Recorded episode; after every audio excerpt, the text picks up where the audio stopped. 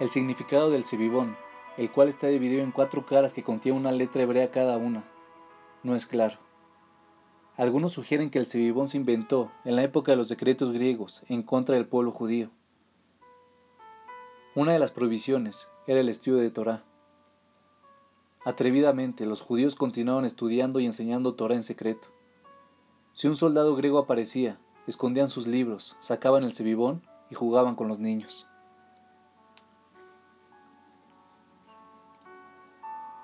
Una interpretación del cebibón más profunda durante la época del Segundo Templo, un pequeño grupo de judíos luchó valientemente en contra de los grandiosos ejércitos griegos, superándolos milagrosamente y recuperando la libertad religiosa.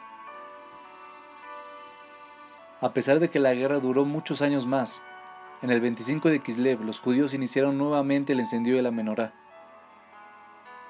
Todos los frascos de aceite habían sido contaminados por los griegos, pero se encontró milagrosamente un pequeño frasco sellado que contenía aceite para solo una noche. Ocurrió otro milagro. El aceite ardió por ocho días, el tiempo que necesitaban para conseguir aceite nuevo.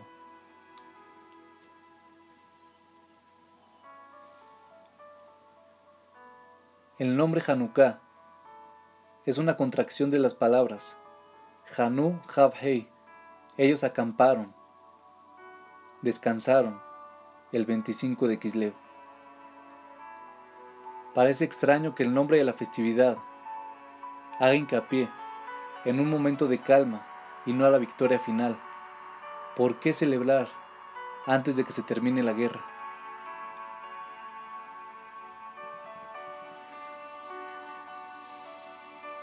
Tratemos de entender ahora el rol de los milagros en general y el del milagro de Hanukkah en particular. Nuestros jajamim nos enseñan que en realidad no hay diferencia entre la naturaleza y los milagros, la mano de Dios guía absolutamente todo en el mundo. Sin embargo, a veces nuestra rutina nos distrae tanto que dejamos de ver la mano de Dios rodeándonos.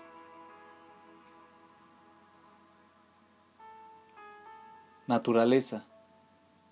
No es en realidad nada más que la sobrecogedora belleza y simetría de la creación divina convirtiéndose en rutina.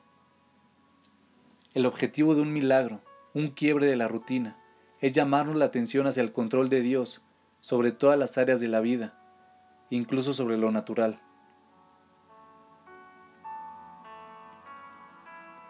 Es por eso que la festividad fue llamada Hanukkah, reflejando un momento de calma en la guerra.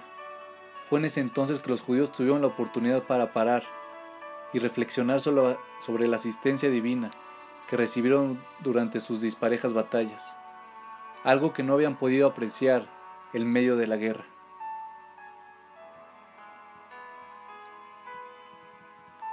Esto puede ayudarnos a entender otra pregunta que se hace a menudo sobre Hanukkah.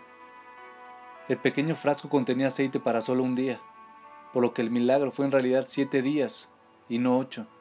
Si es así, ¿por qué Hanukkah se celebra durante ocho días?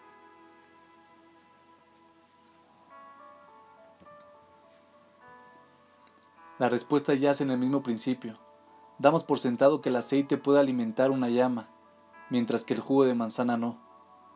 Pero ¿por qué debería ser así?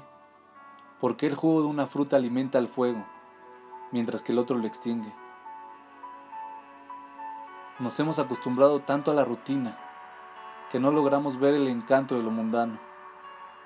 El día extra de celebración nos despierta para ver la mano de Dios en lo natural así como lo vemos en lo milagroso. Lo que nos trae de vuelta al cebibón. En los lados del cebibón están las letras Nun Gimal Hei Sin, representando las palabras Nes Yasham. Un gran milagro ocurrió ahí. Mientras el cebibón da vueltas, las letras se hacen invisibles, apareciendo solo cuando éste se frena.